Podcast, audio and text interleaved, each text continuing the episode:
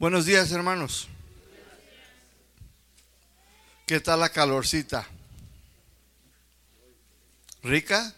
¿Muy caliente? Hay un lugar muy, muy caliente que le espera a todos aquellos que pues no se han puesto a cuentas con Dios. Es un lugar, dice la Biblia, donde será el gruñir de dientes. Pero los que son hijos de Dios sabemos que no vamos a ir a ese lugar, ¿verdad? Es lo que dice la Biblia, yo no lo enseño ni lo digo. Es algo que yo necesito hacerles ver porque es algo bíblico. Y es una verdad, mis hermanos. Vamos a continuar, mis hermanos, enseñando sobre la serie que ya llevamos un buen tiempo. ¿Cómo se llama la serie? ¿Cómo? Que dijo, quiero un guachinango. No, espérate, hermano, deja que termine el servicio. Y luego ya nos invitas al guachinango. Tiempos difíciles. Ciertamente, mis hermanos, el mundo está pasando y ha estado pasando por tiempos muy difíciles. No simplemente ahorita por la pandemia, hermano. No, no, hermano. Esto ya viene pasando por casi cerca de 100 años que hemos estado viviendo tiempos bien difíciles. Lo que pasa es que, pues aquí en el Salto todo es cumbaya. Lo que pasa es que aquí en Guadalajara, pues no han sucedido cosas dramáticas, aunque pues también cuando suceden, pues como que ya nos acostumbramos a encontrar fosas de 20 cuerpos y pues ya, ya uno está acostumbrado, ya no es noticia. Pero sí son tiempos difíciles, mis hermanos. Tantos secuestros. Jalisco es uno de los estados con más secuestros junto con Chihuahua, Sinaloa, Guerrero. Son los cuatro más estados que sobresalen. Entonces sí son tiempos difíciles, quizás porque a nosotros no nos ha sucedido, quizás porque nosotros no hemos perdido un ser querido, pero ¿qué tal a los que sí ya han perdido? Sí, mis hermanos. Entonces, por eso, mis hermanos, es importante esta serie para aprender nosotros, para que estemos al tanto de qué es lo que la Biblia dice, qué enseña la palabra de Dios. Y cuando tú y yo leemos las escrituras nos damos cuenta que lo que estamos viendo, mis hermanos, pues ya la Biblia ya lo sabía ya nos había advertido. Por eso, mis hermanos, nos ayuda y nos abre los ojos a mirar las cosas más serias.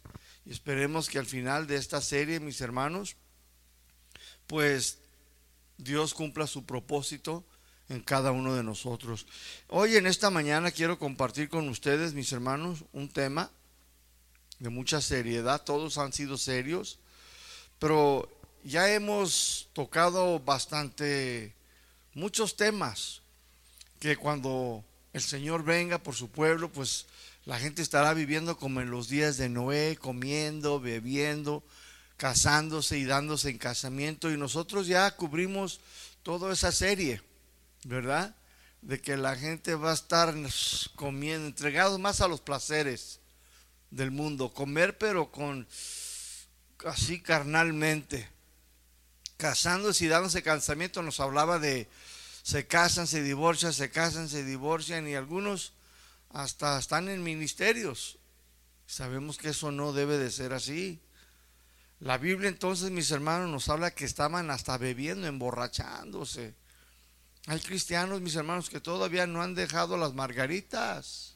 Dicen, pero pues Después de toda una semana de trabajo, una margarita que no, no son una, dice la señora, son siete. Y luego cambias, dice, empiezas a escuchar las de Chente. Y luego me empiezas a gritar, no, pues y por ahí va la cosa. Ciertamente, mis hermanos, lo estamos viendo. Yo quiero, mis hermanos, compartir este tema con ustedes que le hemos titulado La gran tribulación. ¿Cómo se llama el tema? Si usted abre su Biblia ahí en Mateo capítulo 24,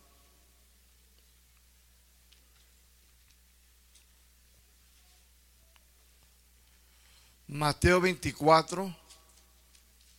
Ahí en Mateo 24, mis hermanos, todo este capítulo, todo, todo el capítulo, ¿sí? Los discípulos del Señor Jesucristo se le acercaron y le preguntaron a Jesús que cuándo sería las señales o cuándo sería su venida, qué señales y del templo. Y también le preguntaron cuándo sería el fin del mundo. Tres preguntas. ¿Cuándo va a pasar lo del templo que dijiste? Que va a ser destruido. Y también cuál será la señal de cuando tú regreses. Y también cuál será las señales del fin del mundo. Y Jesús se las contestó. Las tres preguntas que ellos preguntaron, se las contestan, mis hermanos. Y ahí en Mateo, mis hermanos, capítulo 24, versículo 15, si usted está ahí conmigo, mis hermanos, ahorita lo vamos a leer. En este versículo 15 en adelante, como hasta el 25, ahí mis hermanos nos habla ciertamente de la gran tribulación. La Biblia habla de que va a haber una gran tribulación. Todos los eruditos, mis hermanos, o sea, los estudiosos de las escrituras y de las profecías, todos están de acuerdo que Cristo, mis hermanos, tarde que temprano va a venir, va a regresar un día. De esto, mis hermanos, escúchenme, no hay la menor duda. Cristo va a regresar sí o sí, mi hermano. El que una persona no lo crea, no lo hace una verdad. ¿Sí me estoy dando a entender? El que diga, no es cierto. El que digan, yo no lo creo. El que digan, yo no estoy de acuerdo. No lo hace una verdad. Va a suceder aunque no lo crea. Y cuando Él venga, mis hermanos, escúchenme, todas aquellas personas que no creen, que dudan, que han dicho que Jesús nunca va a volver, se van a llevar una sorpresa, mis hermanos.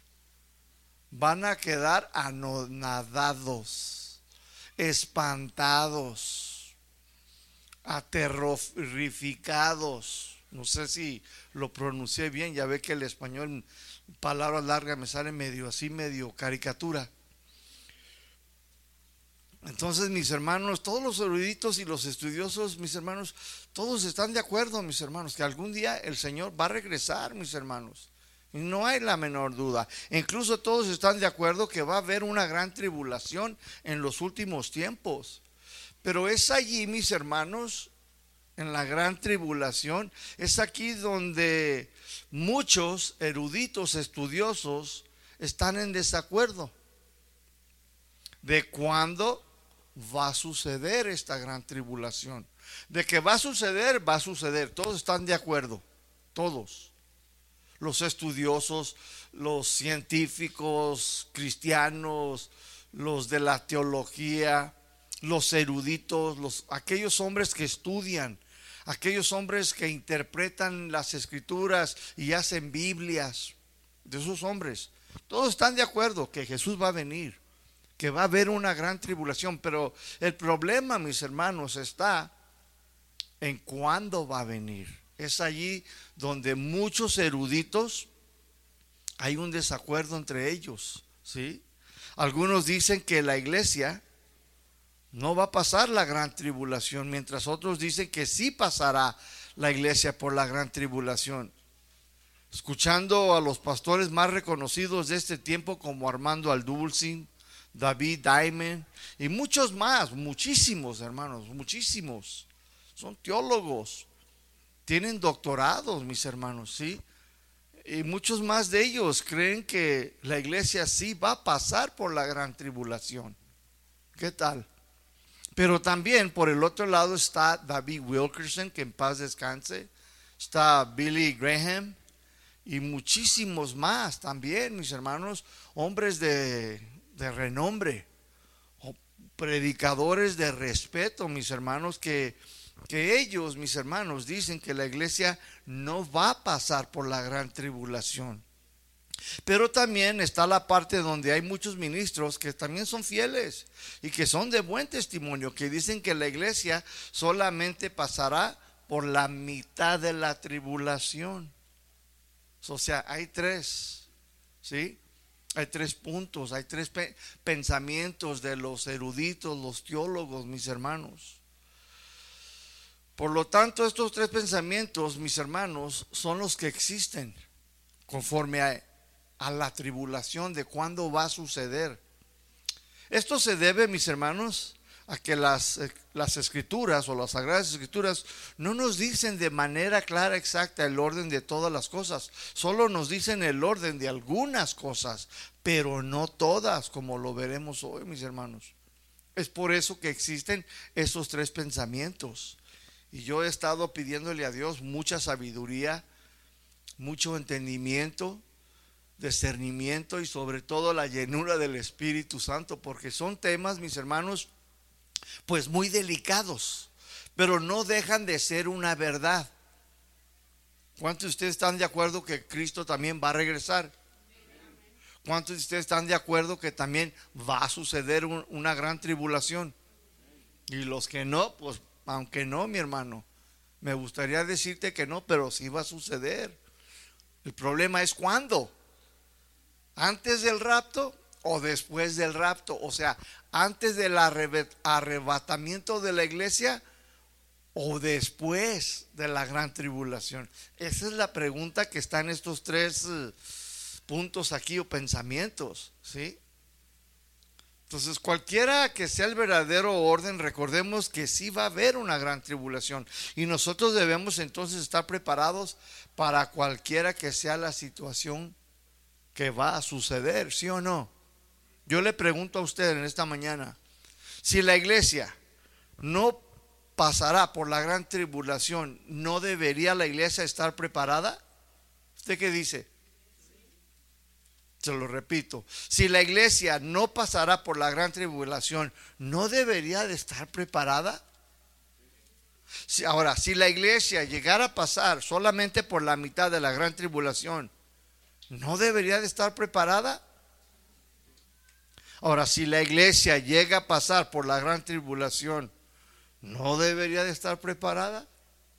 Entonces, en las tres es un sí, sí o no. La iglesia, el cristiano, entonces, debería de estar preparado, mis hermanos. El cristiano debe de estar listo para cualquiera que sea la situación adversa que Dios permita que suceda en nuestras vidas. Un día unos hermanos le preguntaron a un cristiano, cuando él pensaba que llegaría la venida de nuestro Maestro Jesucristo, el Señor. Y el cristiano le respondió, yo vivo como si fuera a suceder mañana, pero yo todavía estoy plantando cerezos. ¿Qué tal? Los cristianos entonces deberíamos de vivir cada día como si fuera a suceder mañana, mis hermanos, pero viviendo y haciendo nuestras responsabilidades como hijos de Dios. ¿Cuántos dicen amén? Ahí en Mateo 24, mis hermanos, versículo 42. Entonces, tú y yo deberíamos de estar siempre preparados, mi hermano. Si no llega a suceder, debes de estar preparado. Si no llega a pasar la iglesia por la gran tribulación, no deberías de estar en comodidad. Sea cual sea la situación, todo cristiano, toda la iglesia de Cristo debe de estar preparada. En Mateo 24, 42 dice, permanezcan dormidos. ¿Eh? ¿Y por qué algunos ya están cabeceando? Dice, permanezcan despiertos. Dice, porque no saben qué día vendrá nuestro Señor. Algunos están dormidos, lamentablemente, espiritualmente hablando no están vigilando, no están alertas. Sus vidas no son nada espirituales. Este miércoles pasado, el hermano Luis habló mucho sobre este tema, de cómo muchos duermen, en vez de estar alertas, despiertos, en vez de estar allí, mis hermanos, en oración, En vez de estar ahí con, con las antenas espirituales, ¿qué está sucediendo alrededor del mundo? No quiere decir que tampoco porque somos cristianos, pues no nos interesen las demás cosas, debería de interesar. Pero deberíamos, sobre todo, nuestra vida espiritual. Pero algunos están todos dormidos espiritualmente, hermanos. No están vigilando, no están alertas. Ahí mismo en el versículo 44, Mateo 24, mira lo que dice Jesús. Mateo 24, 44, te lo voy a leer de la Biblia, Dios habla hoy. También ustedes, dice, estén que preparados, porque el Hijo del Hombre vendrá cuando menos lo esperen, dice, cuando menos lo pienses. Entonces debemos estar preparados siempre, mis hermanos, viviendo en santidad, en obediencia, haciendo lo correcto, agradando al Señor. ¿Cuántos de ustedes son cristianos nacidos de nuevo? ¿Sabías tú que si tú eres hijo de Dios, nacido de nuevo, tú ya no te perteneces a ti mismo? De cierta manera sí tienes libertades, pero tenemos límites. La iglesia tiene límites, el cristiano tiene límites. El cristiano ya no puede vivir y hacer lo que le daba su gana como antes lo hacía hacer. Ya no. Somos propiedad del Señor. Fuimos comprados. Es lo que enseña la Biblia. Dice que no sabes que ni tu cuerpo es tuyo, el cuerpo no es para la fornicación, para adulterio, el cuerpo es para glorificar al Señor, para que le sirvas al Señor. Entonces debemos de estar preparados, mis hermanos, porque el Hijo del Hombre vendrá cuando menos lo esperen. Debemos estar viviendo entonces preparados, viviendo en santidad, en obediencia, siempre haciendo lo correcto, mis hermanos. Ahí en Mateo 24 del 45 al 51 nos habla de la fidelidad, pero también nos habla de la infidelidad en el servicio a Dios, pero también a los demás. Por eso dice el versículo 46, dichoso el criado a quien su amo al llegar encuentra cumpliendo con su deber. ¿Cómo debe entonces Cristo encontrarnos a nosotros cuando Él regrese? Haciendo o cumpliendo nuestro deber como sus hijos, andando en sus normas, andando en sus caminos. ¿Cuántos dicen amén? No hay otra, mis hermanos. Dice dichoso. Palabra dichoso significa bienaventurado. Bienaventurado, dice el creado, el siervo, a quien su amo al llegar, pues lo encuentra cumpliendo, haciendo su deber. Y lo dice, pero si el criado es malvado y piensa que su amo va a tardar y comienza a maltratar a los demás, o sea, empieza a comportarse, a conducirse de una manera muy errónea, Dice, y luego todavía va y se junta con los borrachos. Y luego dice, a comer y beber. O sea, aquí la palabra comer es como en los días de Noé. Estaban comiendo, pero con un deleite, todo carnalmente. Ni gracias dio. Dice, y el día menos pensado llega su amo. Dice, le castigará, le condenará correrá la misma suerte que los hipócritas, dice. Entonces llorará y le rechinarán hasta los dientes. ¿Qué tal? Entonces, mis hermanos, el propósito de esta prédica o esta enseñanza en esta mañana es para que ustedes los cristianos estemos siempre preparados, para que tomemos más en serio las cosas de Dios, mis hermanos. Este es el propósito de esta mañana, que tú escuches este mensaje, mi hermano. Una cosa, mis hermanos, es cierta, las cosas, escúcheme, no se van a poner mejor en los próximos años que vienen. Te lo repito, las cosas no se van a poner mejor, mi hermano. No se van a poner mejor. 10, 15 años de aquí en adelante, si el Dios, Señor, lo permite, muchos de nosotros, mis hermanos, que todavía estemos aquí, te vas a acordar, vas a decir, el pastor ya lo sabía. No es que yo lo sabía, es que la Biblia ya lo está diciendo, mi hermano. Las cosas no se van a poner mejor. Y tú y yo debemos de estar, mis hermanos, por preparándonos. Debemos de estar alertas, vigilando, mis hermanos. Las cosas no van a mejorar. Ya estamos pasando por qué? Por los principios de dolor. Ahí dice Mateo 24, 8, dice los principios de dolores. ¿Por qué dice Jesús que eran los principios de dolores? Porque ahí en Mateo 8, 24, 8, dijo, todo esto será principios de dolores. ¿Por qué? Por las pestes, las guerras, los terremotos, las hambres, gente viviendo sin ley y muchas otras cosas más. Todo esto, mis hermanos, ya lo hemos estado viendo y experimentado en los últimos 100 años, mis hermanos. Es una verdad que no se puede discutir. A mí nadie me puede discutir esto. En los últimos 100 años, mis hermanos, hemos pasado por la Primera Guerra Mundial, la Segunda Guerra Mundial, y agárrate porque ahí viene la tercera de que vendrá, vendrá, mis hermanos. ¿Qué tan separados fue la primera de la Segunda Guerra Mundial? La primera fue en 1918, la segunda fue en 1940, por ahí empezó 41. ¿Qué tan lejos? ¿20 años? Nada más. Eso fue la separación. Y luego vinieron otras guerras. Guerra de Corea, guerra de Vietnam, guerra de Afganistán, la, la guerra de los 21 días de Israel cuando ya se liberó y fue finalmente una nación. Ha habido muchas, mis hermanos. Por tanto, mis hermanos, eh, todo eso lo hemos estado viendo, mis hermanos. Estamos ya pasando por la tribulación en los últimos 100 años, pero no es comparado nada a la gran tribulación, mis hermanos. Ahí en Mateo 24, versículo 15, Aquí es donde comienza, mis hermanos, esta enseñanza, este tema.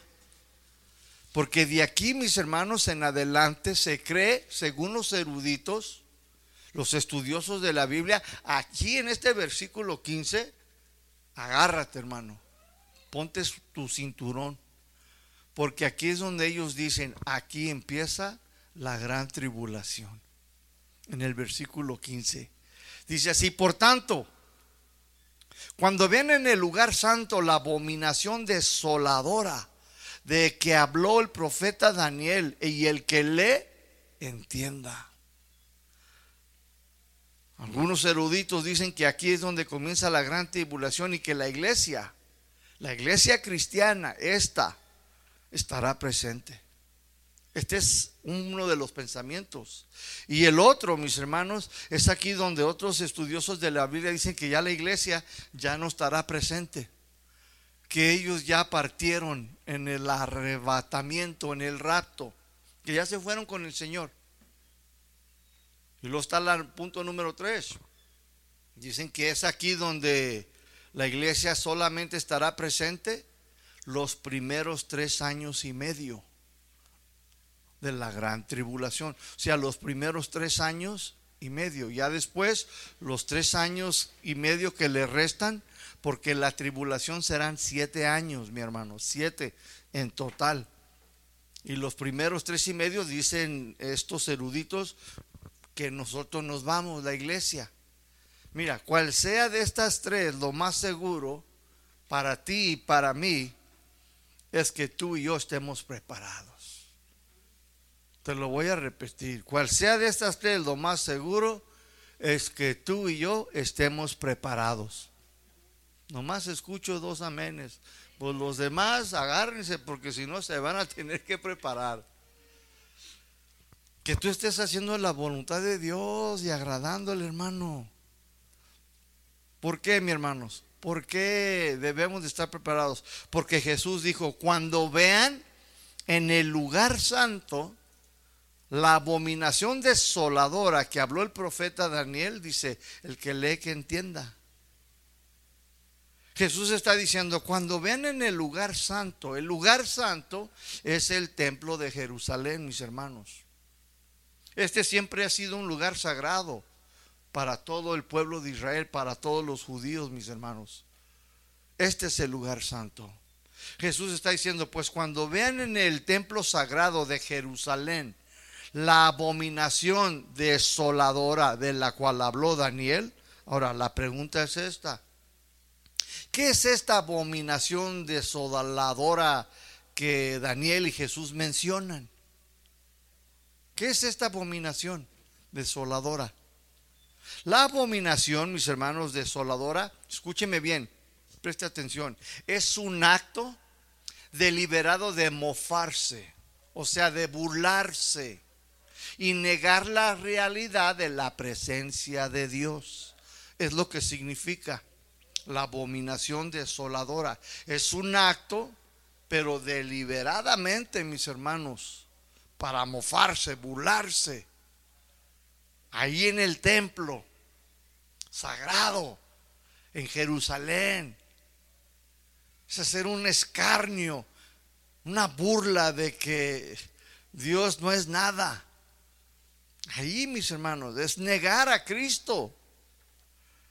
En Daniel 9:27, si tú abres tu Biblia, esta escritura, Daniel 9:27, es una escritura profética.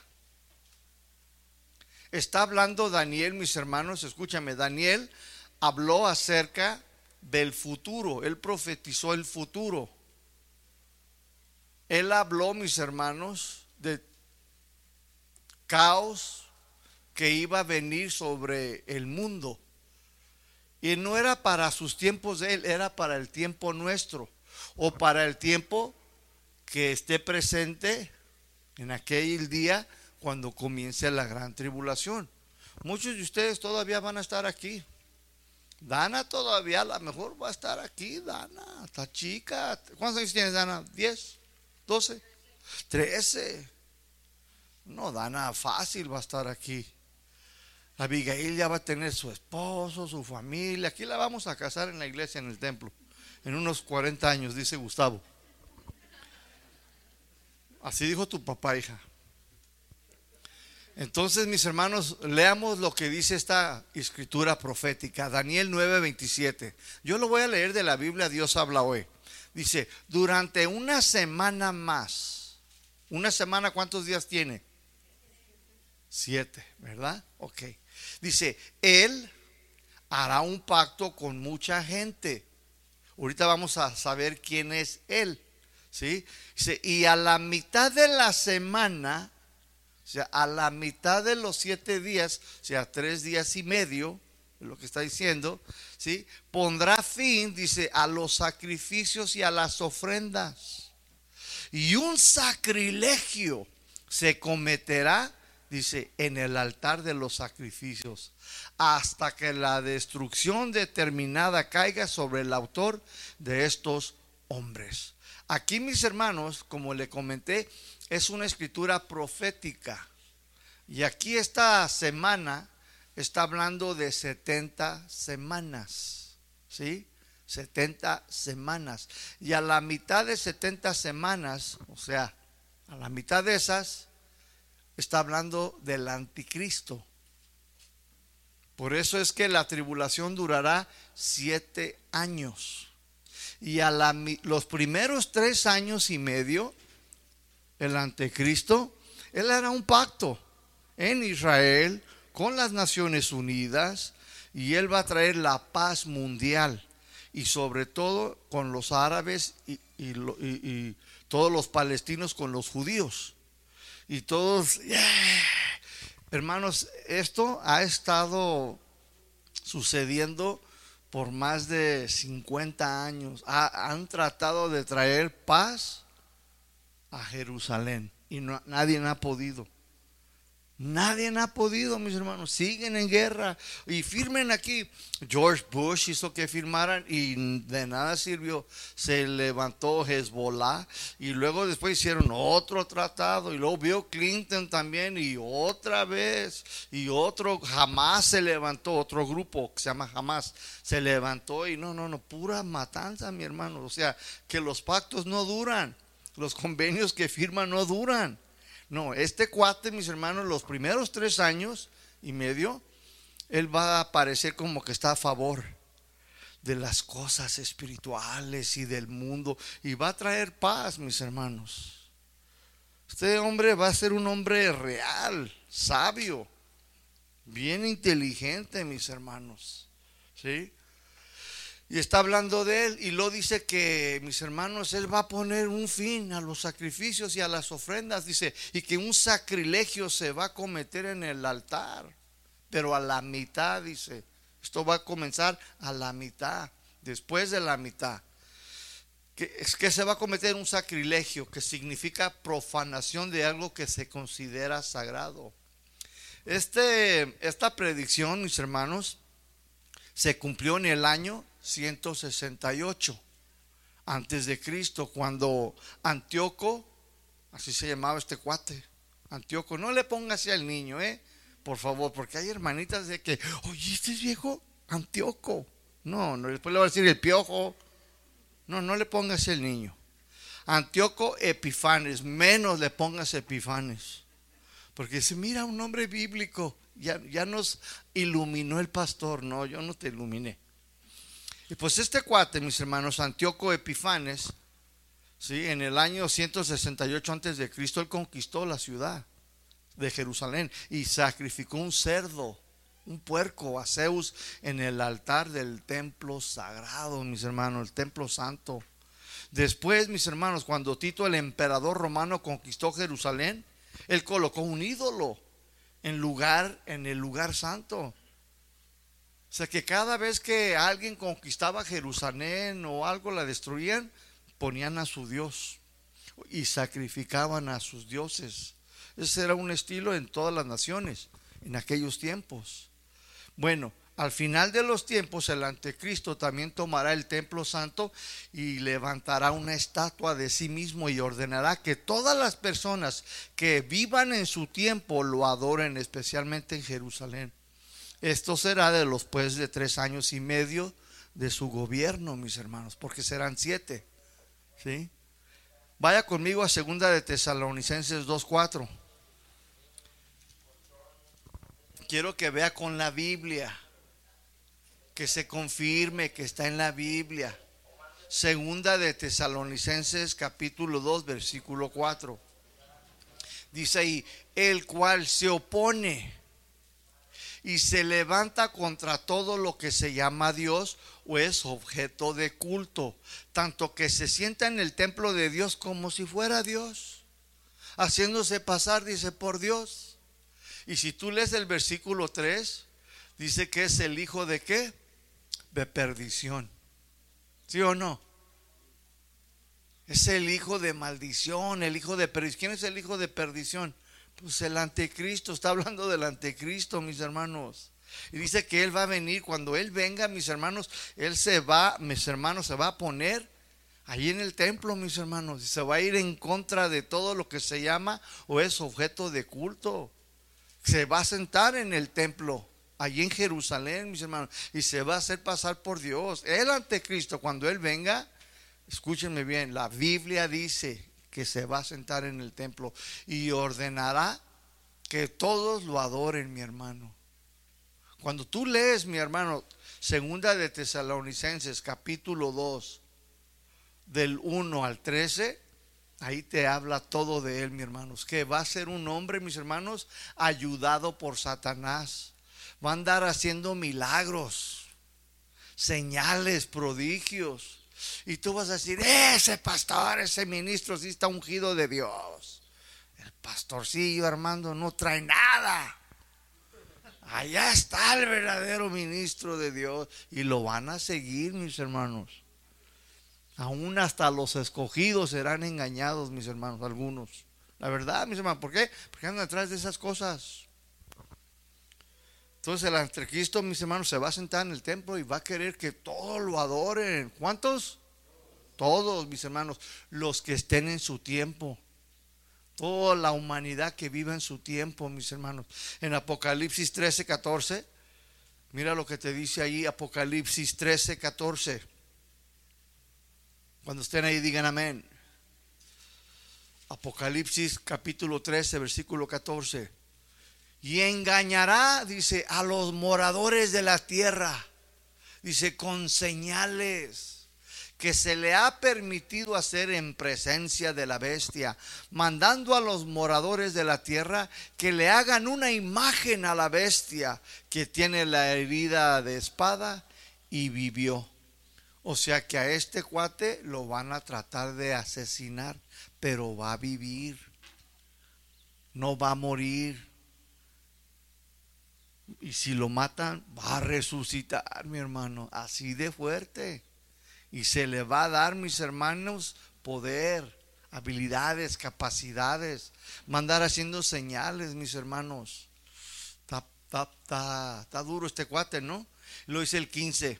Y se le permitió infundir aliento a la imagen de la bestia para que la imagen hablara y hiciera matar a todo el que no lo adore. O sea que si no lo adoran, como dicen allá en Cuba, candela. En otras palabras, mis hermanos, escúchame. En el templo sagrado de Jerusalén, el anticristo hará un acto deliberado que se burlará y negará la presencia del Señor Jesucristo. Y es aquí, mis hermanos, donde Él va a levantar, mis hermanos, una imagen de Él mismo para que se le adore, para que todos lo pongan allí encima y comiencen a buscarlo a Él, a pedirle a Él. Es ahí donde los judíos reconocerán que Jesús era el Mesías, el Cristo, el que ya vino, mis hermanos, pero ellos nunca se dieron cuenta. Es ahí donde la nación de Israel se va a dar cuenta, mis hermanos, qué error cometimos. Este guate se está poniendo en el templo, se está haciendo pasar por el Mesías. ¿Por qué crees que le llaman el anticristo? Dice, ¿qué onda? Y luego va a querer que lo adoren. Y luego se va a ir tras ellos, mis hermanos. Y ahí es donde los judíos, Dios les va a abrir sus ojos. Así, ¿ya ven? Ustedes mataron, sus antepasados más bien, mataron al verdadero Mesías, al Cristo, al ungido de Dios, al que vino a liberarlo de sus pecados. Se van a dar cuenta, mis hermanos, en el error que han estado viviendo. Y allí es cuando dice la escritura en Romanos, y todo Israel será salvo. se van a dar cuenta, mis hermanos, del gran error que cometieron. El anticristo entonces cuando venga a la tierra se va a ir con todo y contra todo, mis hermanos, aquellos que se nombra de Dios y se va a ir en contra de todos los judíos y todos aquellos que crean en el Señor, mis hermanos. El anticristo hará una persecución masiva en contra de todos aquellos que todavía siguen a Dios y al Señor Jesucristo. O sea, mis hermanos, no estoy hablando que él solito se va a ir, ¿eh? No, va a tener un ejército, mis hermanos. Va a tener un army, para que me entiendas. Va a tener setas. Va a tener un escuadrón, mi hermano. Y se va a ir, mis hermanos, contra todos los judíos y toda la humanidad que esté viva en su tiempo, mis hermanos. Es aquí donde el pensamiento de aquellos eruditos dicen, número uno, que ya la iglesia desapareció en el arrebatamiento, en el rapto de la iglesia. Y luego está el otro punto. Otros eruditos dicen que la iglesia todavía estará aquí y que sí pasará por la gran persecución y la gran tribulación y que todos los cristianos serán probados en su fe. Otros dicen que no, que solo serán tres años y medio, que la iglesia pasará por esta gran tribulación, nada más tres años y medio, no los siete. Cualquiera que sea, mis hermanos, escuche, recuerde que la venida del anticristo también es un hecho, mi hermano. La venida de Cristo, mis hermanos, no hay una duda mínima, va a regresar. Él va a regresar. Y número dos, la gran tribulación va a suceder porque va a suceder, mi hermano. Y eso también es un hecho, nadie lo puede negar, mi hermano. Y número tres, mis hermanos, que este cuate va a aparecer, también va a aparecer, mi hermano. Va a estar ahí presente, mis hermanos. Entonces, mis hermanos, este cuate cuando aparezca, ¿sí? Dice Jesús, mis hermanos, que esta es la abominación desoladora, ¿sí o no? Entonces es un hecho, es una realidad. El anticristo, mis hermanos, se va a ir con todo y se irá con todos para deshacerse de todos aquellos que no quieren adorarlo. Ah, no me quieres adorar. Ah, no me quieres seguir a mí. Órale, pues se va a ir con todo contra ti, mi hermano, mi hermana, si es de los que estás aquí. ¿Sí? Nuestra responsabilidad entonces como hijos de Dios es siempre estar que preparados, mi hermano, para cuando vengan las tormentas y los fuertes ríos y golpeen con ímpetu nuestras vidas o nuestros hogares, mis hermanos. Nosotros debemos estar preparados, mis hermanos. Ahí en Mateo 26, por eso Jesús dijo, miren, cuando vean ustedes, o sea, a los de su tiempo, dice, cuando ustedes vean a la abominación desoladora, de la cual habló Daniel, dice el que lee, que entienda. Sabemos ya por tesalonicenses y por Apocalipsis que está hablando de quién? Del anticristo. Dice, cuando ustedes vean todo esto, que Él se aparezca y que Él haga señales y que Él tenga autoridad, que tenga capacidad, habilidad para hacer milagros, para hacer muchas cosas. Dice, se va a ir con todo, ¿eh? Y lo dice, versículo 16.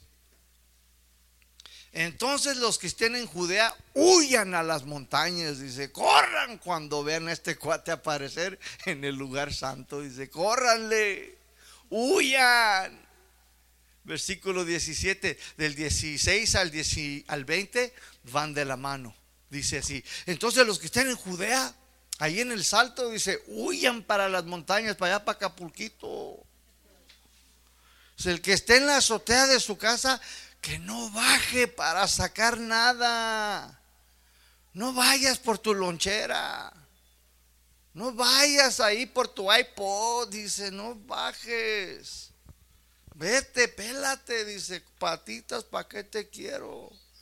18 dice, y el que está en el campo, o sea, trabajando, dice, que no regrese ni siquiera a recoger su ropa. O sea, que no vayas por las playeras de las chivas. Aunque hoy van a ganar. ¿Cuántos dicen amén? Ah, no más dos, no. Bueno, va a ganar la América. No, ahí, ahí sí. Están en tierra ajena, ¿eh? Hermanos, hace un tiempo, ¿da? Estaban, iban a jugar el clásico. Y yo íbamos, yo y mi esposa manejando, ahí por donde está la estación del tren, del periférico sur. Y estaba un camión lleno de puras chivas. Me, me, lleno, mi hermano. Y pasé yo por ahí, ¿verdad? Y luego salió un cuate con todo de chivas, iba, pasó el camión, estaba el camión lleno, era un camión de las porras, yo creo. Y le digo a mi esposa, a ver, ¿qué tal si le grito, arriba el América? Y luego viene un chavo ahí y le digo, oye, cuate, ¿qué, qué, qué onda? Dice, no, pues vamos para el estadio. Le digo, pues, pues yo, ¿qué tal si grito aquí, viva, que viva el América? Dice, no lo hagas, dice, no sales de aquí. Me dice, no, no lo hagas. Le dije, ah, es broma, y lo que sigo. Y luego iba una ven, hasta la abuelita iba allí, con su de esta de chivas, bien entregada, con sus cuernillos, ahí la, abuelita. Y que les grito, ¡Arriba la América! No, hombre, hayan visto. Feliz día de las madres, me gritaba la viejita. Todos, mi hermano, todos los de la ven. Dije yo, no, hombre, qué tremendos, qué fanáticos se pusieron. Bueno, continuemos, mi hermano. Pues no regrese, mi hermano, ni por el balón. No, no regrese ni por la del América. Versículo 19 dice, pobre de las mujeres que en aquellos días estén embarazadas, o sea, encinta, o que tengan niños de pecho, dice. Pídanle a Dios, dice, que su vida no sea en invierno, dice, o sea, cuando hace frío, cuando cae nieve, dice, ni en el sábado, o sea, el día de reposo. ¿Por qué el Señor les está diciendo con urgencia que huyan, que corran, mi hermano? ¿Por qué el Señor les está advirtiendo que será mejor no regresar a su casa? ¿Por qué el Señor les está diciendo que será mejor que no estén embarazadas o que tengan niños pequeños de pecho en aquel tiempo, mis hermanos? ¿Por qué? Dice. ¿Por qué? Ahí te lo dice en el 21, mis hermanos. Dice, porque habrá entonces gran tribulación cual no la ha habido desde el principio del mundo hasta ahora, dice, ni la va a ver jamás. A mí me da escalofrío eso, mi hermano. Dice, porque habrá entonces gran tribulación, dice. la cual no ha habido desde el principio del mundo hasta ahora. O sea que nunca ha existido algo de lo que está por suceder. ¿Las cosas se van a poner mejor? Mira, si tú lees Mateo 24, versículo 1 y versículo 2, los discípulos, ay Jesús, mira el templo. Y estaban presumiendo ahí. Mira las gran piedras y, y fueron construidas por el arquitecto famoso Manuelillo Tintín. ¿Dónde Manuel? No vino, ¿verdad? Fue construido, es el que nos está construyendo el templo. Dice, ay, mira y esto. Dice Jesús, mira todo ese templo y todas esas piedras. Pues yo les diré que no quedará una piedra sobre piedra. Dice, más adelantito. ¿Y qué creen? En el año 70 vino Tito, rodeó la ciudad, un emperador romano, la destruyó. En el altar puso su ídolo. ¿eh? y mató y sacrificó a todos los judíos de allí, mi hermano. ¿Qué tal? Sucedió, mi hermano. Y se sucedió eso, mi hermano, porque ya está en la historia. Nosotros sabemos que es verdad, porque está en los libros de la historia. Entonces, si sucedió eso, tenlo por seguro que todo Mateo 24 va a suceder. Lo creas o no lo creas. Es un hecho, mi hermano. Si sucedió eso, esto aquí lo que está diciendo va a suceder. Dice, cuando mires allá en Jerusalén, dice, cuando ustedes vean, cuando ustedes ya vean con sus ojos que aquel hombre se quiera sentar en el templo y que se haga una imagen y que quiera ser adorado, dice, y que va a sacrificar ahí cosas, va a parar la ofrenda, va a parar el sacrificio, dice. Si no solamente se, se corran, huyan, váyanse. Dice, porque va a haber una gran tribulación, la cual no ha habido desde el principio del mundo hasta ahora, ni la va a haber, dice. La palabra aquí, mis hermanos, gran tribulación, la palabra gran significa mega. Algo grande, grande, mis hermanos. Algo enorme, enorme. O sea que grandemente, mis hermanos, algo va a suceder, mis hermanos. ¿Sí? Y luego la palabra tribulación viene de una palabra griega que se pronuncia con la D y luego una S y luego lipsis. Lipsis que significa sufrimiento, angustia, pero también persecución. O sea que Jesús está diciendo, huyan, corran, porque cuando venga el anticristo va a haber una gran, grande persecución, dice en contra de todos los judíos y todos aquellos que crean en Dios y que adoren a Jesucristo. Dice, y va a haber tanta aflicción, tanto sufrimiento, tanto dolor, dice, la cual nunca ha habido desde el principio del mundo hasta ahora. ¿Lo están entendiendo? Es una advertencia, mi hermano, ¿eh? Este es Jesús diciendo una verdad, mis hermanos. Pregunta, aquí, ¿A quiénes le está diciendo que huyan y corran? ¿Para quién es esta advertencia de urgencia de huir, mi hermano? Sabemos que uno de ellos por seguro son los judíos que no creyeron en Jesucristo al principio. Son aquellos que antes rechazaron el mensaje del Evangelio, pero después que se dieron cuenta que Jesucristo era el Mesías, pues ellos van a reconocer. Pues uno de ellos son ellos, mis hermanos, a los que les está hablando. Pero también le está hablando a todos aquellos que rechazaron a Jesucristo y el mensaje del Evangelio, a todos aquellos que no quieren arrepentirse de sus pecados. ¿Hay alguien aquí en esta mañana? También a ellos les está hablando, a gente que no se ha arrepentido genuinamente. Gente que dice que sí se arrepintió, pero siguen viviendo de la misma manera.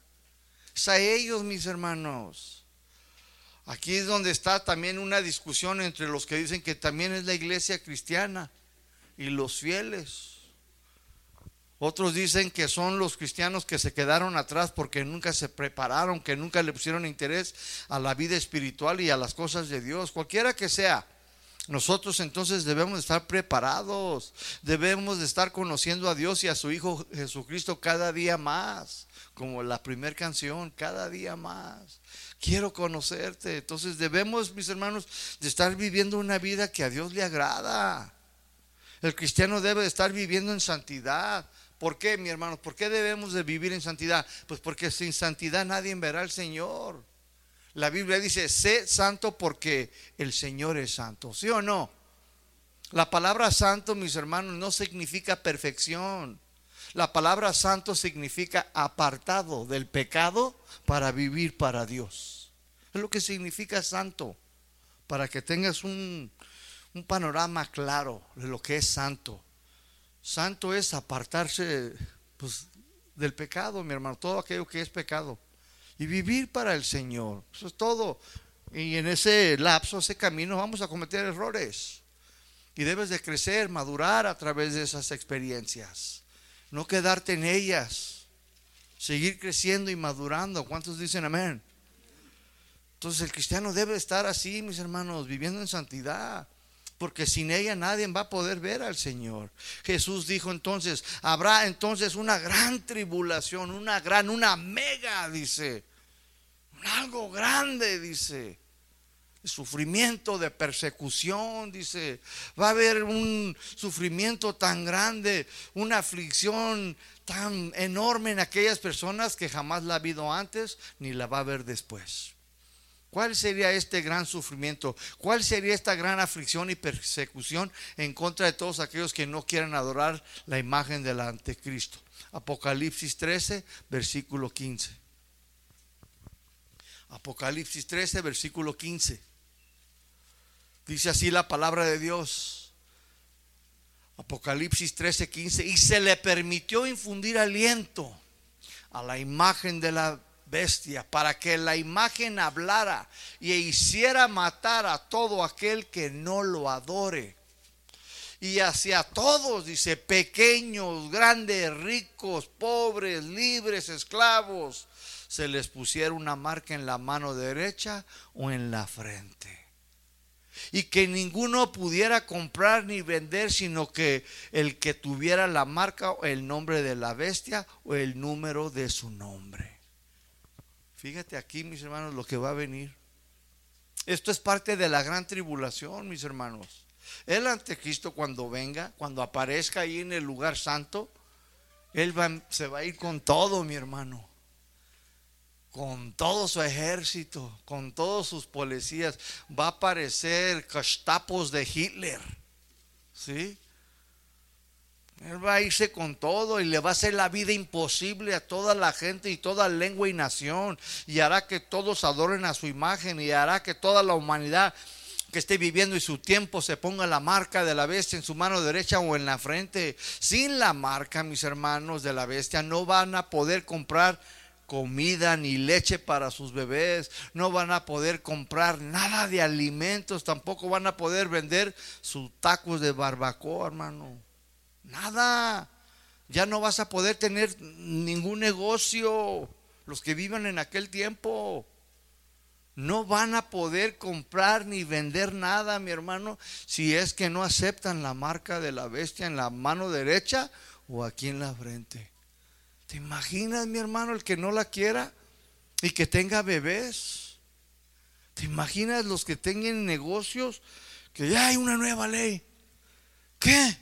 No, pues que ahora para que puedas vender en tu negocio necesitas tener esta marca. Y si no la quiere, y si no la quiero, ¿qué? Pues agárrate porque te vamos a matar. No va a haber otra, mi hermano. Esa va a ser una ley que Él va a imponer, te guste o no te guste, lo creas o no lo creas, mi hermano, va a suceder. Es lo que dice la Biblia, mi hermano, es lo que enseña, es una verdad y una verdad, mis hermanos, jamás será una mentira, porque Dios es Dios y Dios es no es hombre para que mienta. Nos está advirtiendo, te está diciendo, mi hermano que esto va a suceder y que tú y yo debemos de qué? De prepararnos, mi hermano. Entonces, sin la vez, sin la marca, mis hermanos, no vas a poder comprar o vender nada, mis hermanos. Wow, esto está tremendo, mis hermanos. Sin esta marca, mis hermanos, escúchame, si no la tienen, Algunos ya no van a poder entrar a su Face, ni su WhatsApp. Muchos hasta ahí ya con eso se van a querer suicidar. Ay, no tengo mi Face. ¿Verdad, Vane? Ay, no tengo mi WhatsApp. No, hombre, se la pasan todo el día allí. ¿Tú no te imaginas? Ay, van a, algunos van a querer cortarse hasta las venas con galletas de animalitos, dice el hermano. A todos los que rechacen adorar la imagen, a todos los que rechacen la marca de la bestia, los van a perseguir, mi hermano, hasta por debajo del mar, en las montañas, en las cuevas. No, que me voy a Chapala, allá te van a buscar. No, que me voy ahí al cerro del Sanquelite, también al Sanquelite te van a buscar. Donde quiera que estés, mi hermano. Y si te encuentran, te van a arrestar y te van a poner en prisiones. Y no crees que ahí te van a poner un cable TV y te vas a ahí. Puedo comprar un teléfono ahí a la sorda. No, nada. A puro pan y agua por tiempo hasta que tú renuncies. Con todo y tus niños, sí, con todos tus niños. ¿Con quién? Con el gordo también, con tu gordo. También yo y mi gordo, también tú y tu gordo. El cachete es también, también el cachete se lo van a llevar contigo si no quiere. Hermano, si vas a durar ahí meses, años si es, si es necesario, hasta que no renuncies, mi hermano. Vas a, van a aguantar aquellos, usted cómo lo ve, mi hermano. Muchos no van a aguantar, mi hermano. Nada más les van a dar puro pan y agua, mi hermano. Un virote duro. Los van a quebrar, mi hermano, ahí, ¿eh? No crees que el anticristo te va a llevar tu espagueti tus tacos al... ¿Qué quieres? ¿Quieres al vapor? ¿Los quieres de carnita o los quieres al pastor? Pues ya el pastor ni hay. Ya se lo comieron, ya lo hicieron pedacitos al pastor. ¿Eh? Ahora, ¿cómo la bestia o el anticristo va a matar a esta gente, mis hermanos? ¿Cómo los van a matar? ¿Tomando alcohol hasta que se muera? Eh, no te vayas a rayar. ¿Los, van a matar de placer hasta que mueran? No, mi hermano, claro que no. Ahí en Apocalipsis 24 te dice cómo los van a aniquilar, porque se le dio autoridad para matar, mi hermano. A todo aquel que no lo adore o se ponga la marca de la bestia en su mano derecha o en la frente. Los van a matar. ¿Cómo los van a matar? Ahí te lo dice en Apocalipsis 24. Vi tronos y se sentaron sobre ellos los que recibieron facultad de juzgar. Y lo dice, y vi las almas de los que fueron decapitados por causa del testimonio de Jesús y por la, por la palabra de Dios. Los que no habían adorado a la bestia ni a su imagen y que no recibieron la marca en sus frentes ni en sus manos. Y vinieron y reinaron con Cristo mil años. Entonces, ¿cómo los van a matar? Todos aquellos que no quisieron adorar ante Cristo, que no quisieron ponerse la marca en su mano derecha o en su frente, van a ser decapitados, mi hermano. Los van a agarrar y órale, pongan la cabecita, así, así, y mófonos perico. ¿Qué quiere decir mófonos perico en el salto? Es versión jalisquillo. Pues que le van a cortar la, la chaveta a la cabeza te van a, les van a cortar la cabeza, mi hermano. Es lo que va a hacer, mis hermanos. ¿eh? Dice, vi, dice, yo los vi, dice, las almas, dice, de los que fueron decapitados, de aquellos que no, no quisieron la marca. ¿Por qué, mis hermanos? Porque ya poniéndote la marca de la bestia en tu mano derecha o en la frente, significa que ya son propiedad del diablo. ¿Sabes que los cristianos tenemos también ya una marca? ¿Cuáles son? Las arras del Espíritu Santo, Efesios capítulo 1. Y el Señor conoce a los suyos. ¿Cómo los conoce? Porque tenemos el sello. ¿Cuál es el sello? El Espíritu Santo, mi hermano. ¿Sabes que esto, el sello, mi hermano, viene desde la antigüedad? Desde los tiempos de Jacob. Agarraban a sus cabritas y y dice ahí, Jacobito. Y luego, Rebequita, que esas eran de Rebequita. Y estos eran de Jacaboquito. Y aquellos eran de los Martínez. Y aquellos eran de los Rodríguez. Así los animales. Es antiguo esto. A los esclavos también de aquellos tiempos los agarraban y aquí les ponían las marcas. Pues el Señor dice, yo también voy a marcar los míos, pero yo no los voy a dañar. Les voy a dar el Espíritu Santo. Señor conoce a los suyos. Es más, el Señor aquí puede ver si hay alguno que no tiene el Espíritu Santo. Dice, ese no es mío. Ese no es mío. Ese todavía anda libre. A ver con quién te vas. ¿Quieres irte conmigo o te quieres ir con el anticristo? Tú escoge. Dice Señor, pero escoge la vida, ¿sí o no? Entonces, todos, todos aquellos que no quieran adorar al anticristo, que no quieran ponerse la, la marca, mis hermanos, van a ser decapitados. Les van a cortar la cabeza y escúcheme, sea niño, sea joven, sea adulto, a mi abuelito también, al abuelito también. También ricos y pobres, todos por igual, mi hermano. Este no va a discriminar. Ay, que yo tengo mucha lana y tengo muchos toros. Ahí no va a haber corrupción, mi hermano. Ahí no va a poder comprar su, su boletito el riquillo, o el transilla, o el, o el mafiosillo. No, mi hermano. Va a ser todo parejo, mis hermanos. Y lo dice, y vinieron y reinaron con Cristo mil años. La única manera entonces de poder salvo para estas personas es siendo decapitados. Solo así podrán demostrar su fe y lealtad al Señor Jesucristo, siendo decapitados. Para poder reinar con Cristo mil años, tendrán que demostrarlo con sus vidas y derramar su sangre, que son hijos de Dios. ¿Quiénes son estos cristianos? Me pregunté yo.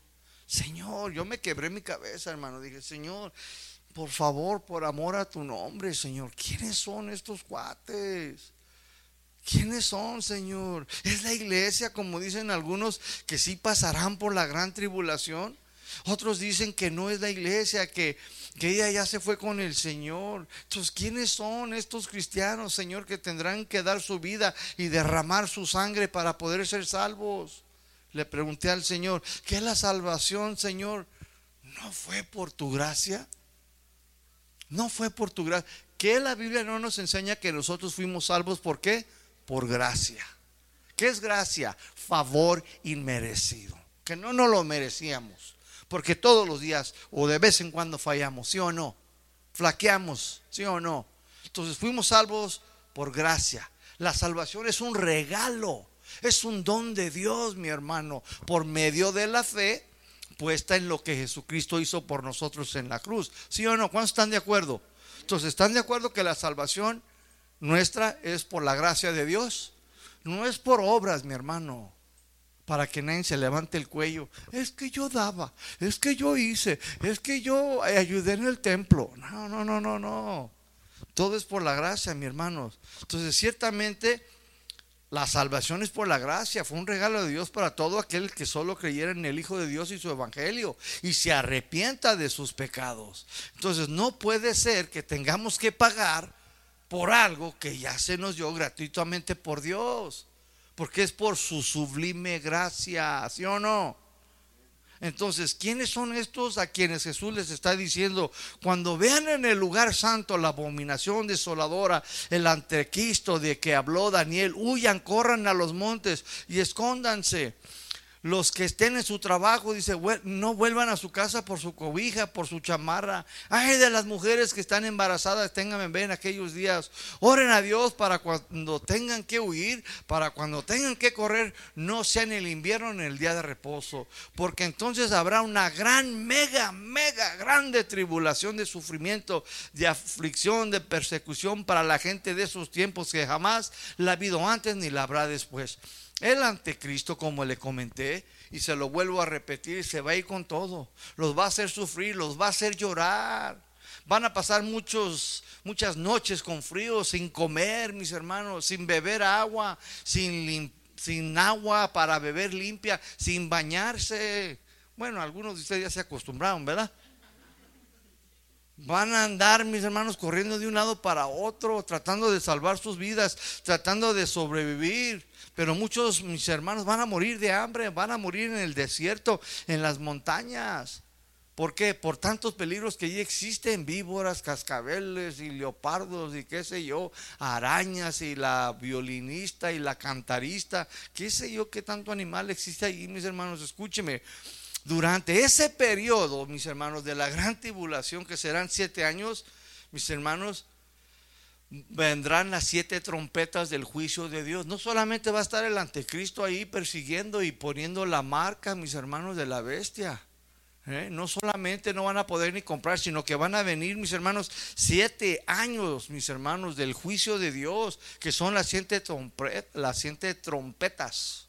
¿Sí? Sobre todo los hombres de la tierra que rechazaron a Jesucristo y su evangelio.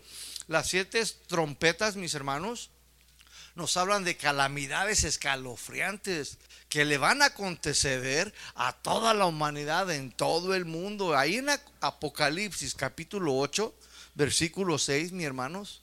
Apocalipsis 8 del versículo 6 hasta el capítulo 10, versículo 7, mis hermanos. O sea, todos van de la mano. Ahí nos habla de la primera trompeta, segunda trompeta, tercera trompeta, cuarta trompeta, quinta, sexta y séptima. Y termina en el capítulo 10, en el versículo 7. So, ahí empieza en el 8, 6.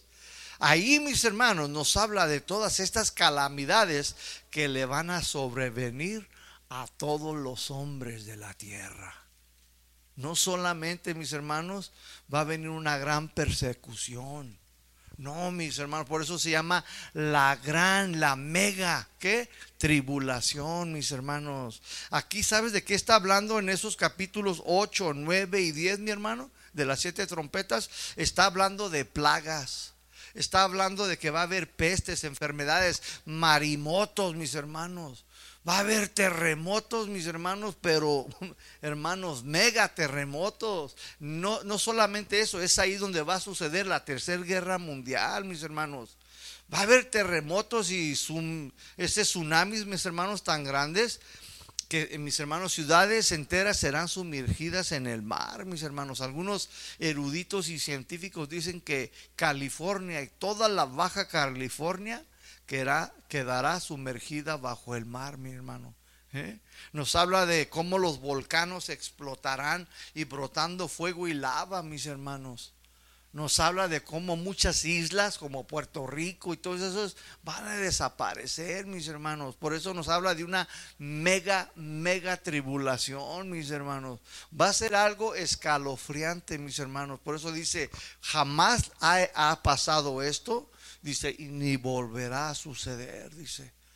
Wow, esto es algo, mis hermanos, que nos debe de dejar a pensar, mis hermanos. Nos habla de tantas calamidades. Y ya estamos viendo, mis hermanos, cómo la tierra sufre partos de dolor, ¿sí o no? Volcanos, terremotos, como dicen que Japón y, la, y sobre todo la ciudad de Tokio va a desaparecer, porque esa ciudad de Tokio está bajo un panorama, está así, y ahí es donde hay más sismos en todo Asia, mis hermanos. Va a desaparecer Tokio, mis hermanos. Va a desaparecer Nueva York porque son puras islas, mis hermanos. ¿Te imaginas? Hermanos, va a ser miles y miles de personas. Ahí, mis hermanos, en esos capítulos 8 al 10 de Apocalipsis, dice que la tercera parte de la humanidad va a morir, mi hermano que va a haber pestes, enfermedades, y habla de unos animales que van a salir de la tierra, mis hermanos, y, ay, mis hermanos, bien escalofriante, hasta parece de película.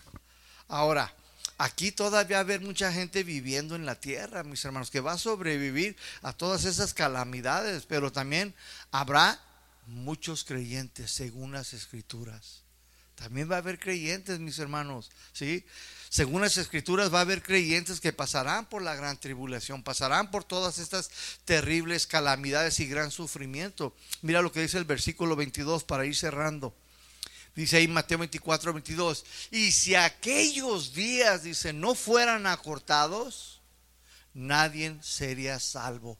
Por causa de los escogidos aquellos días serán acortados. Aquí nos está diciendo que los años de la gran tribulación deberían de haber sido más, pero fueron acortados. Pues si no, dice, pues nadie sería salvo. Ahora pregunta, ¿significa que eran salvos y los días fueron acortados para que no apostataran y dejaran de ser salvos los escogidos? No pienso, mi hermanos, que está tratando de decir eso. Yo no creo eso, mi hermano, que está tratando de decir eso.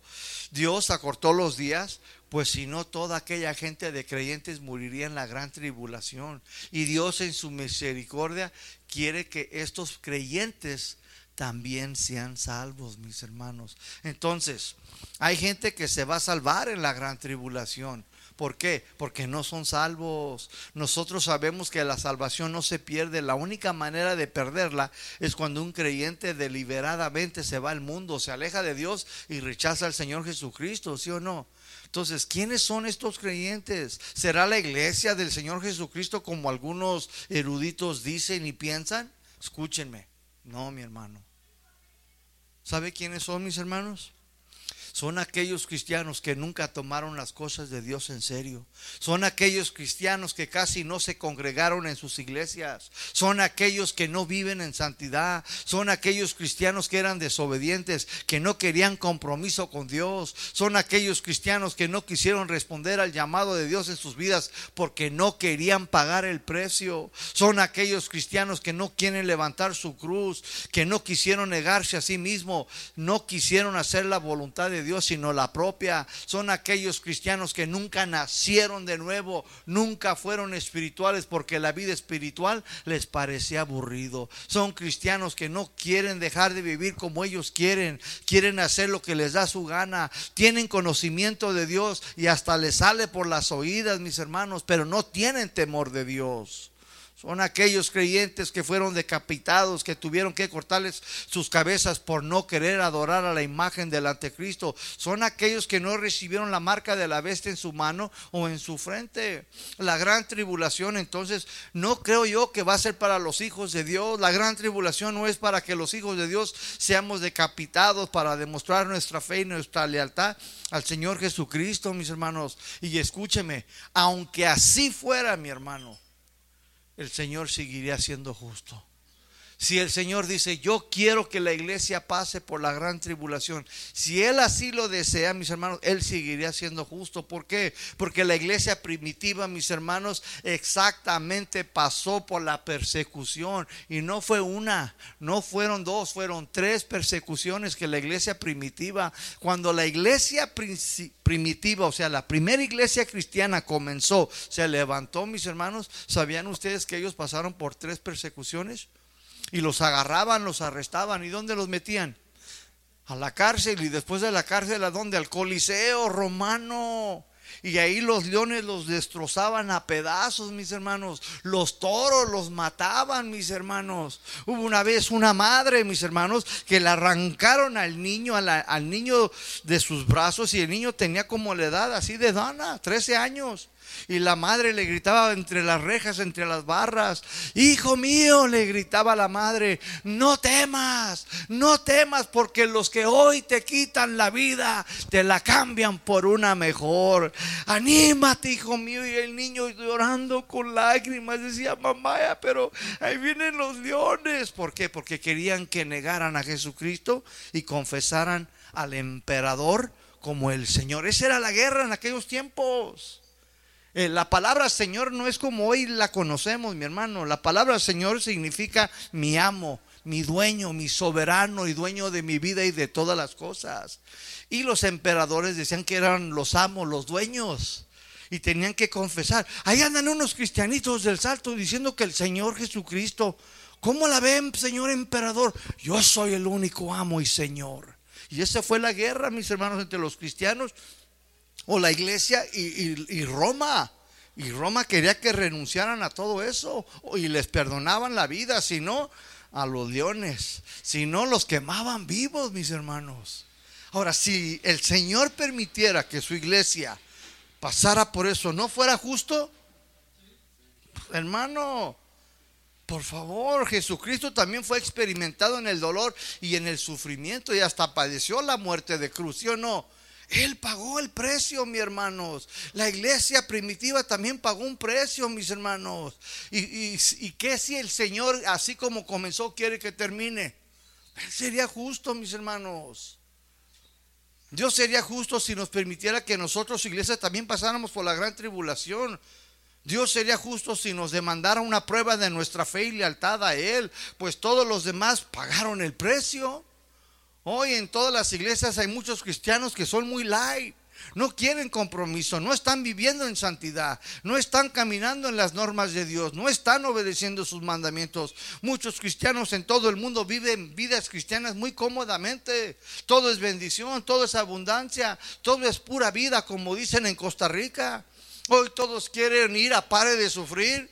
Muchos creyentes prefieren vivir como Isaú irse de cacería, prefieren irse al mar a puras vacaciones, pura vida. Y las cosas de Dios, bien, gracias. Son muy pocos los que se comprometen, son muy pocos los fieles, son muy pocos los que viven en santidad, son muy pocos los que sirven en sus iglesias. Hoy en muchos creyentes, mis hermanos, no quieren servir, mis hermanos, sino que quieren ser servidos. Entonces hay tres interpretaciones, mis hermanos. Una, que la iglesia pasará por la gran tribulación. Dos, que la iglesia no va a pasar por la gran tribulación. Tres, que la iglesia pasará por la mitad de la tribulación. Es todo esto, ¿por qué? Porque no hay nada concreto, mi hermano. Quizás el Señor lo dejó así para que su iglesia no caiga en la comodidad, mi hermano. Yo, yo ciertamente yo digo, yo no creo que la iglesia va a pasar por todo eso. Pero que sí, sí, mi hermano. ¿Eh? ¿Sería justo, sí o no? Sería justo, mis hermanos. Entonces, cualquiera que sea, mis hermanos, nosotros debemos de prepararnos como cristianos, como hijos de Dios. Es nuestra responsabilidad por tan grande salvación que se nos ha concedido por medio de la fe puesta en Cristo. Si te preparas como debe de ser, pues Él te llevará en el arrebatamiento, en el rapto, y no tendrás que pasar por la gran tribulación. Si te preparas como debes de ser y llegas a pasar por la tribulación, tribulación, pues ciertamente sería lo justo y aún ahí Dios te cuidará y te sostendrá para que seas salvo. Dile a tu vecino, dile, prepárate ya. No, no, no, como que no le, no le tenga miedo. Dile, prepárate. Dije, dile, no dejes para mañana lo que puedes comenzar a hacer hoy. No sea que sea demasiado tarde y venga sobre ti la gran tribulación. Dile a tu vecino, toma las cosas de Dios en serio. Esto no es un juego, es la verdad de Dios.